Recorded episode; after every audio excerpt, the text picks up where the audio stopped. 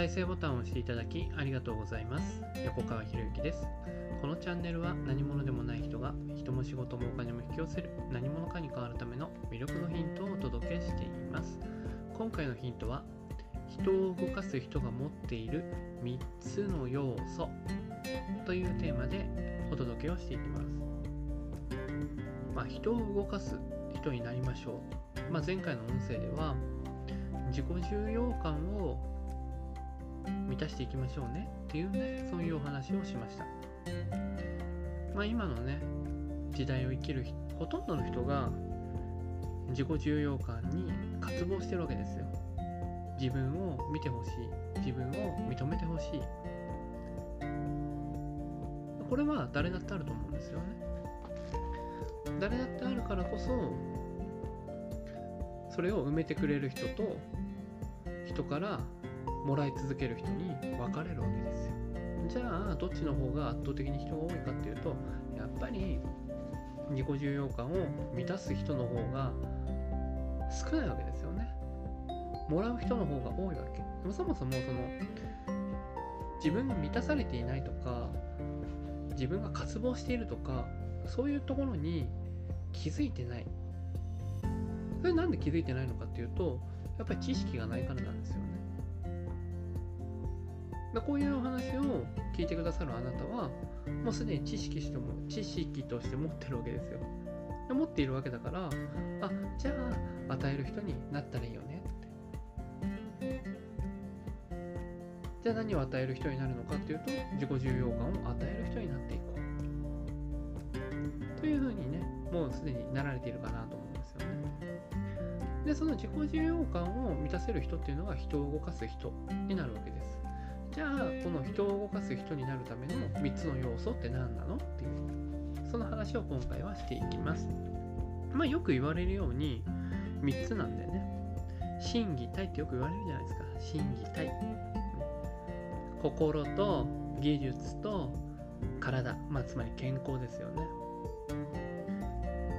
まあ、心はちょっと後に置いとくとしてまず技術ですよね。技術っていうのは、まあ、知識ですよ。知識。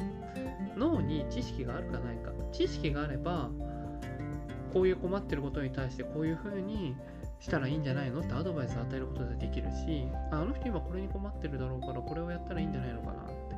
自分が持っている知識や経験を使って相手の自己重要感を満たすということができるわけです。で体っていうのは健康。体ね。体ですからこれは健康ですよ。健康。だ栄養がきちんと取れているかどうか。自分自身の体が栄養不足の時に人に与えるってこれはなかなかできないんですよね。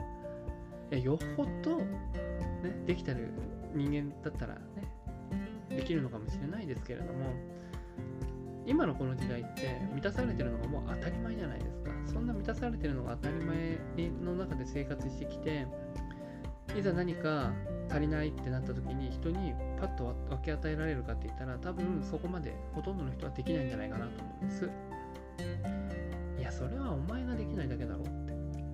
あ確かにそうかもしれないです。ね、まあ、こういう話をするとね震災の時は人に分け与えたりとかした美談っていうのがいっぱい流れてましたよねって。うん。そうかもしれません。でもね SNS で SNS でいい話ばっかり流れてくるように、ね、悪い話なんてめったに流れないんですよね。ということですよ。なので、ね、自分の体の健康というのを整えておく。そして脳に知識を蓄えておく。といっても栄養や知識も僕たちは取りすぎなんですよね。まあ、メタボメタボっていう言葉ができるぐらいですからね。でも3つ目心心に対しては足りないものがあるんですよ。これはほとんどの人が足りない。でこれはもう知識の話になりますけどね。でそれは何かっていうとよく言われる徳を積みましょうとか言われる徳ですよ徳。じゃあ徳って何かっていうと、ね、徳を積むためには何をしたらいいのかっていうとね人の心が軽くなったりとか人の心が明るくなったりとかつまり人に喜ばれることをするっていうのが徳を積むってことなんですよね。でこの徳を積んでいくと自然と人間力というものが高まってくる。でも人間力については、まあ、以前お話もしましたけどもね人と人との間の力ですからね。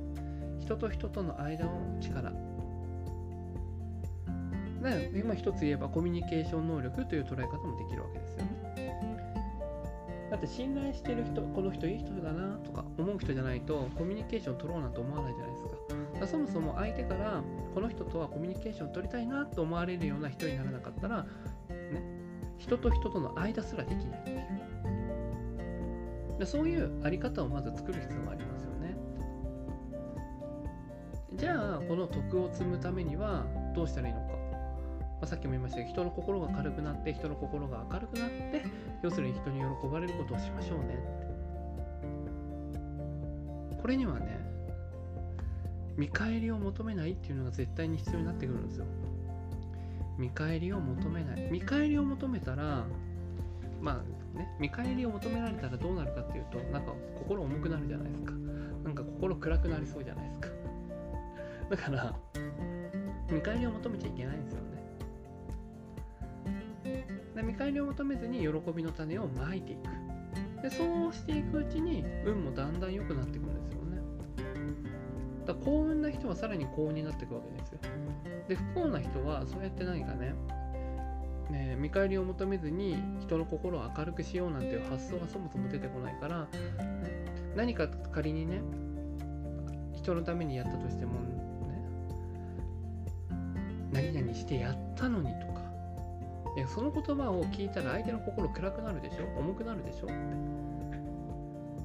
だから要するに自己重要感が満たされていないから何々してやったのにって見返りを求めちゃうわけですよ不幸な人っていうのは。そこにまずそれを気づかないといけないですよね。だ何々してやったのにって思ったらそれも思ったところで止めればいいいいわけですよ。口に出す必要ないじゃないですか。はいクリア。そうやってクリアにしておけばいいはずなのにそれをわざわざこう口に出して相手から自己重要感エネルギーを奪おうとするわけですよ。こういう人が本当に多い。本当に多い。本当に多いからこそあれですよ。こちらとしては僕たちとしてはたくさんのエネルギーを与える準備をしておきましょうって。いうことですよ。いくら奪われてもいくら奪われても、まあ、奪われてっていうか奪わせてですね。奪われてだと、まあ、受動的なんでね、そうじゃなくて、奪わせる状態にしとくんですよ。奪わせる状態。どうぞどうぞ。どうぞどうぞ。で、それで相手がね、満足してくれたら OK じゃないですか。そしたら相手がにっこり笑顔になってくれたら、こっちの心が明るくなるから、相手は知らぬうちに相手は徳を積むことになるわけですよ。その笑顔になることに。まあ、そういう場合ならいいんですけど、だよ、これっぽっちかよとか言われることだっていっぱいあるじゃん、あると思いますよ。いっぱいあると思いますよ。でそれって全部僕たちが、僕たちに与えられた修行なんですよね。その人を通じて、ね、天がその人を通じて僕たちに与えてくれた修行なんですよ。本当にね、徳を積む人間になってるのか試されるんですよね。いろんな場面。天は体を持たないですからね。天や神様っていう存在は体を持たない。じゃあどうするのかっていうと、ね、あの人中っていうじゃないですか。人柱っていうでしょ？人間をね。人柱っていう書くぐらいだから。僕たちってその天や神様の何か意図とか思いを受け取る柱なんですよ。という捉え方もできるわけですだよくアイデアが降ってきたとか言うじゃないですか。アイデアが降ってきたってことは降ってきたんでしょ？天から。それを受け取る受信機なんですよ、僕たちは。その受信機をね、こう言語化する。言葉にする。言葉にするしなければ伝わらないですよね。だ天から、えー、天から降ってきたエネルギーを言語化することによってアイデアという形にして、で、その思考ですよね。思考、アイデア、アイデアや思考でいいんですけど、それをこう行動に移す僕たちは体を持ってるわけです。でも天とかそういう見えない存在っていうのは体を持ってないから現実化させることができないでしょつまり僕たちは、まあ、僕たちっていう、ね、人間っていうのはその天やでそういう見えないものからの、え、エネルギーを受け取ってそれを現実化するための存在なんだよっていう捉え方ができるわけですよだからね天から受け取ってあこれをやった方がいいよねやった方がいいよねっていうことをどんどんどんどんやっていけば運が良くなっていく。逆に言うと何々してやったのにっていう言葉が出てくるっていうことはそれはその時は実は、ね、自分のそのなんだろうな何て言うかな汚れたエネルギーとそういうねなんか悪いことをしようとするものとつながっちゃってる状態だっていう捉え方もできるわけですよね。それをね、えー、第三者的に客観的に判断する能力を僕たちは持ってるわけですよ。持ってるわけ。でそれを乗っ取られると、ね、乗っ取られると、危ないこととかやったりするわけですね。本来だったら言わなくてもいいことを相手に伝えてしまうとか。っていうまあ話はね、またどこかでね、違う場面でしたいなと思うんですけれども、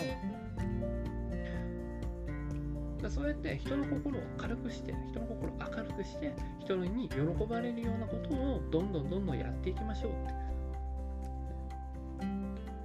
人を動かす人が持っている3つの要素っていうね、まあ、今回そういうテーマでお話ししましたけれども、心技体心は徳を求めてます、義、ね、脳は知識を求めてます。体体は栄養を求めています。で知識と体に、ね、体の栄養についてはもう十分に僕たちは持ってるから今までこれまでの人生積み重ねてきたものを使えば必ず人のお役に立てるものをあなたは持っています。そして察知できる力も持っています。だからできるんですよ。できるんですよ。でねこっから先が大事でやったら何が起こるかっていうとね何いきなりとか言われちゃうんですよ。言われちゃう。特にこれまで何もやってなかったですね。あの笑顔になろうってね。笑顔になろうって頑張るの素晴らしいと思うんですよ。そうするとね笑ってんじゃねえよ。気持ち悪いんだよっていう人が絶対現れるんですよね。こんなに自分は笑顔が苦手なのに笑顔になろうと頑張ってるのに。っていうふうに思っちゃうわけですよね。でこれが良くないわけ。ですや確かに周りの人から「なんだよ気持ち悪いな笑顔になるんじゃねえよ」と。か僕散々言われましたからねこれね。お前が笑ってるの見てるだけでこっちが気持ち悪くなるんだよと。かすっげえ言われましたからね。でもね今思うとそれはあ試されてるんだな。って本当に、ね、自分が笑顔で生活していきたいのか笑顔の人となっていきたいのか人に人の心を明るくしたり軽くなったりする軽くするような人になりたいのかっていう修行だったんだなって今思うと、ね、振り返ると思いますけど、まあ当時はそんな風には思えなかったですけどね。なので、まあそういうのが必ず現れてきます。現れてきたら、でもそれが修行だとか、現れるっていう知識を僕は持ってなかったですよ、その当時。持ってなかったから、なんでこんなこと言われなきゃいけないのって笑っちゃいけないのって本当に思いましたもんね。も違う違う。違います試してくれてたんですよ。っていう風に知識を持っていれば変えられるじゃないですか。だから脳に知識ってすごい必要なんですよね。でそして笑顔をキープするためにやっぱり体の状態が良くなければ笑顔がキープ難しいじゃないですか。お腹が減ってる状態で笑顔でいましょうってなかなか難しいですよね。体の状態、ね、頭が痛い状態で笑顔でいましょうっていうのはやっぱ難しいからだから健康を保つ必要がありますよね。でそうやって笑顔を与えるっていうのも笑顔で言い続けるっていうのも、ねまあ、仏教的には和願世っていうね言葉があるように笑顔でいることも一つのお布施ですよって人に人への施しになりますよって言葉があるぐらいですからね。でそういうふうにこうどんどんやっていくてまあいろんな話を今回ねさせてもらいましたけれども、まあ、人を動かす人が持っている3つの要素心技体。ぜひですねこの心技体を充実させていくということを日常の中でやっていきましょう。いろんなことが現れますよ。それを邪魔しようとする存在が絶対現れます。現れたらあ来たなこれだなって。来たなこれだ。ああ私今試された俺今試されてんだなって。いう風なものを繰り返していくと面白いことにそういう人たちが、ね、自分の世界から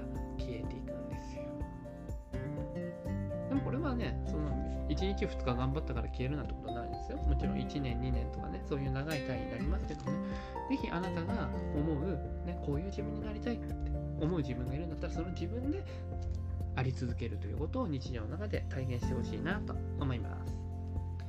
はい、今回は以上になります。このチャンネルでは一人一人が大切な人を幸せに導き世の中にするためあなたの人生経験で培った魅力を生かして何者かとして活躍してほしいそんな思いで配信をしています。このチャンネルの音声を隠さず聞いていただくと魅力ある人たちの考え方や立ち居振る舞いが分かり人も仕事もお金も引き寄せる何者かに変わっていくことができます。ぜひチャンネルフォローやお友達へのシェアをしていただいて一緒に何者かになることを実現できたら嬉しいです。魅力のヒント今回は以上になります。最後までお聴きいただきありがとうございました。また次回お会いします。横川博之でした。